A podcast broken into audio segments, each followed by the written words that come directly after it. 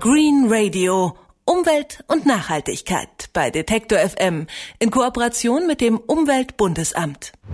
Die Wahrscheinlichkeit, dass ein junger Aborigine von eigener Hand stirbt, ist zehnmal höher als beim Rest der Bevölkerung Australiens.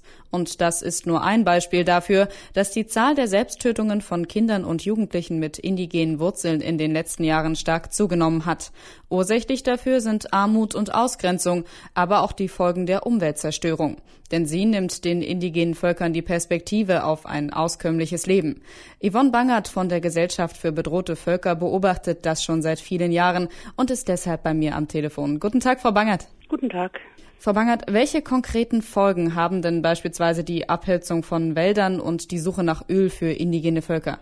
Das ist in der Regel begleitet von einem kompletten Verlust der Existenzbasis, nicht nur wirtschaftlich und materiell, weil man das Land ja dann nicht mehr nutzen kann für Jagd oder Fischfang oder auch für Anbau. Es gibt ja unterschiedlichste Wirtschaftsformen bei indigenen Völkern, sondern es ist bei ihnen auch so, anders als vielleicht bei den meisten von uns, dass ihre gesamte Existenz, ihre Weltsicht, ihre Religion, alles, was ihr Sein oder das Lebenswerte für ihre Existenz ausmacht, verbunden ist mit dem Land, auf dem sie leben. Und wenn dieses Land zerstört wird, verlieren sie alles.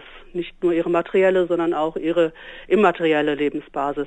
Können Sie uns vielleicht Gruppen oder Regionen nennen, die besonders betroffen sind? Im Augenblick ist ganz besonders stark betroffen Amazonien. Das ganze Regenwaldgebiet wird sehr viel abgeholzt zum Teil einfach nur um Edelhölzer aus dem Wald zu schaffen, die zum großen Teil auch illegal vermarktet werden sollen, zum Teil aber auch um mit großen, in Brasilien ist das ein Thema zum Beispiel, mit großen Staudammprojekten Wasserwerke zu bauen für die Energieversorgung des Landes, wobei es sehr unterschiedliche Einschätzungen gibt darüber, wie sinnvoll diese Wasserkraftwerke sind. Also Belo Monte zum Beispiel im Bundesstaat Pará der gleichzeitig auch eine besonders hohe Quote an Gewalt aufweist gegen Indigene, gibt es Untersuchungen für dieses Kraftwerk, dass es aufgrund des Wasserhaushaltes von dem Xingu-Fluss, der da aufgestaut werden soll, gar nicht möglich ist, dieses Wasserkraftwerk über das ganze Jahr wirtschaftlich zu betreiben.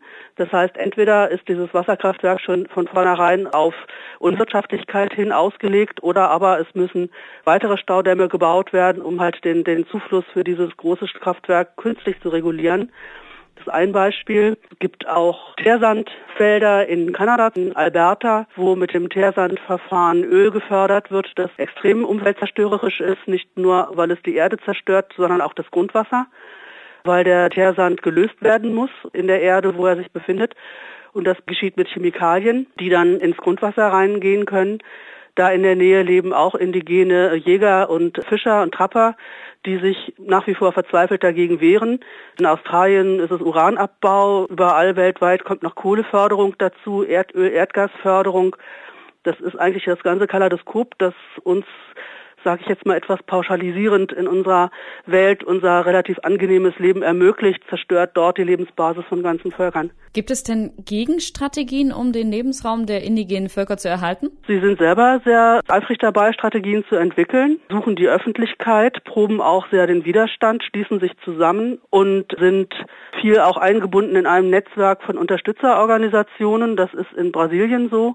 Das ist in Kanada so. Da hat ja vor zwei, drei Jahren eine Bewegung ihren Anfang genommen, die heißt Idle No More, also nicht länger untätig bleiben, die angefangen hat als eine Bewegung von Indigenen und dann eingebunden hat Bürgerrechtsbewegungen, Umweltschutzbewegungen und sich dann auch über Kanada hinaus ausgebreitet hat, erst in die USA und dann weltweit. Und ähnliche Strukturen, je nachdem, wie gut organisiert die einzelnen Völker sind in den Gebieten, gibt es eigentlich viel wo wir als Gesellschaft für bedrohte Völker von unserer Seite aus uns dann eben auch einklinken und versuchen, Öffentlichkeitsarbeit zu machen und Lobbying zu machen. So bei Brasilien beispielsweise haben wir schon öfter für Sprecher von indigenen Selbstorganisationen Reisen organisiert nach Berlin, Gesprächstermine mit Politikern, aber auch Vorträge. Also sie ergeben sich in der Regel nicht kampflos, es sei denn, sie sind schon so demoralisiert, was leider, leider, je jünger die Leute sind, umso häufiger passiert, dass sie halt ihrem Leben selbst ein Ende setzen, weil sie keinen Ausweg mehr sehen. Gibt es denn auch Bestrebungen, einfach nachhaltiger zu wirtschaften, vielleicht auch mit den indigenen Völkern? Denn eigentlich sind sie ja dafür Experten, oder? Das sehe ich auch so. Sie sind dafür Experten. Es hat mal jemand den Slogan geprägt, dass die äh, indigenen Völker die besten Umweltschützer sind. Einfach deswegen, weil in den Gebieten, wo sie noch relativ autark leben können, auch meistens die größte Biodiversität ist, die geringste Umweltbelastung, die geringste Umweltzerstörung. Und es gibt auch Modelle, wo sie äh, selber dann Projekte entwickeln. Ich gehe wieder nach Brasilien, da haben wir ein Projekt, das wir schon sehr lange unterstützen von den Ashaninka, den brasilianischen. Und unser Projektpartner hat da ein, eine Art Urwaldschule, kann man es nennen, aufgebaut, die besteht aus Aufforstungsprojekten in Gebieten, die schon von Rinderfarmern ja eigentlich ökologisch totgeweidet worden waren. Sie züchten Tiere, die im Bestand bedroht waren, wie Fische, wie Schildkröten, haben Bienenstöcke und auch äh, eigene Gemüsegärten, eigene Baumschulen und versuchen zu zeigen, dass man in dem Wald leben kann und mit dem Wald leben kann und zwar ganz gut leben kann sogar, ohne dass man ihn zerstört. Wenn wir jetzt schon von der Unterstützung reden, was tun denn die Vereinten Nationen gegen den Raubbau am Land von Gruppen wie den Aborigines oder Inuit? Also direkte Sanktionsmechanismen gibt es ja nicht bei den Vereinten Nationen. Sie machen Untersuchungsmissionen. Der Sonderberichterstatter für die Rechte indigener Völker im Augenblick eine Dame, Victoria Tauli Corpus heißt sie. Die machen Missionsreisen in die einzelnen Staaten, wo sie unter anderem von den indigenen Selbstorganisationen aufgefordert werden, genauer hinzugucken oder auch von NGOs, wie wir das sind. Sie äh, haben auch die Strukturen an den Vereinten Nationen geschaffen, dass Indigene sich dort selber vertreten können. Da gibt es im Wesentlichen eigentlich zwei Gremien, die ich da nennen möchte. Es gibt zum einen in New York, wo ja der Hauptsitz ist von den Vereinten Nationen, das permanente Forum für indigene verschiedene Belange. Die treffen sich einmal im Jahr in New York, sind so ein Sammelbecken auch für, für den Austausch von indigenen Delegationen untereinander. Und das zweite ist der Expert Mechanism for the Rights of Indigenous People, kurz MRIP. Die haben ihren Sitz in Genf, weil der Menschenrechtsrat seinen Sitz in Genf hat und die sind an den Menschenrechtsrat angekoppelt und machen da aber dasselbe. Das ist so eine Tauschbörse zum einen, äh, aber auch ein wichtiges Lobbyinstrument, weil sie durch die Treffen, die sie da regelmäßig abhalten, ja dann auch sich an die ganzen Gremien, die in Genf für die Menschenrechte sitzen, Lobbying machen können.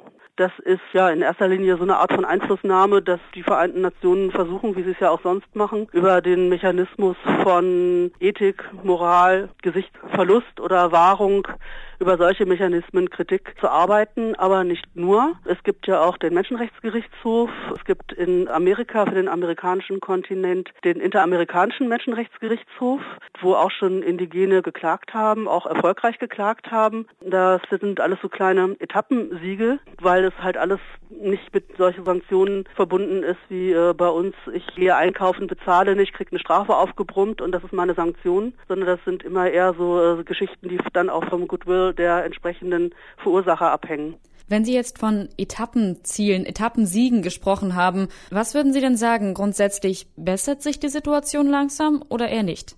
Kann man so pauschal eigentlich nicht sagen. Ich schwanke selber immer so ein bisschen zwischen Optimismus und Pessimismus. Man kann schon sehen, dass die Indigenen selber auf der einen Seite sich immer besser organisieren, auch immer besser die Strukturen der internationalen Gremien und Organisationen nutzen. Auf der anderen Seite ist es aber natürlich auch so, dass alleine der ganze Rohstoffabbau zur Energienutzung, Kohlekraftwerke, müssen ja auch irgendwie gespeist werden. Da gibt es die großen Steinkohle-Tagebergbaugebiete in Kolumbien, von denen die deutsche Kohleindustrie lebt. Die gehen sehr stark zulasten Indigener, die da äh, relativ äh, schlecht sich wehren können, weil sie einfach nicht wahrgenommen werden von den Unternehmen. Da gibt es zum Beispiel auch sehr eifrige Unterstützer der Indigenen, die dann Leute einladen und auf die Aktionärsversammlungen zum Beispiel bringen von Energiefirmen, wo sie dann aber einfach kein Rederecht bekommen. Also das ist immer auf der einen Seite natürlich ein gutes Zeichen, dass die Leute sich wehren und überhaupt versuchen, solche Sitzungen zu besuchen. Auf der anderen Seite läuft man sich da manchmal auch so ein bisschen den Kopf wund, an der Ignoranz der Verursacher. Das hat immer beides. Die Zahl der Selbsttötungen von Jugendlichen mit indigenen Wurzeln hat in den letzten Jahren stark zugenommen. Nicht zuletzt, weil die Folgen der Umweltzerstörung ihnen die Lebensgrundlage entzieht. Darüber und über die Bemühungen dagegen habe ich mit Yvonne Bangert von der Gesellschaft für bedrohte Völker gesprochen. Frau Bangert, ich danke Ihnen für das Gespräch. Ja, bitte, gerne. Green Radio. Umwelt und Nachhaltigkeit bei Detektor FM in Kooperation mit dem Umweltbundesamt.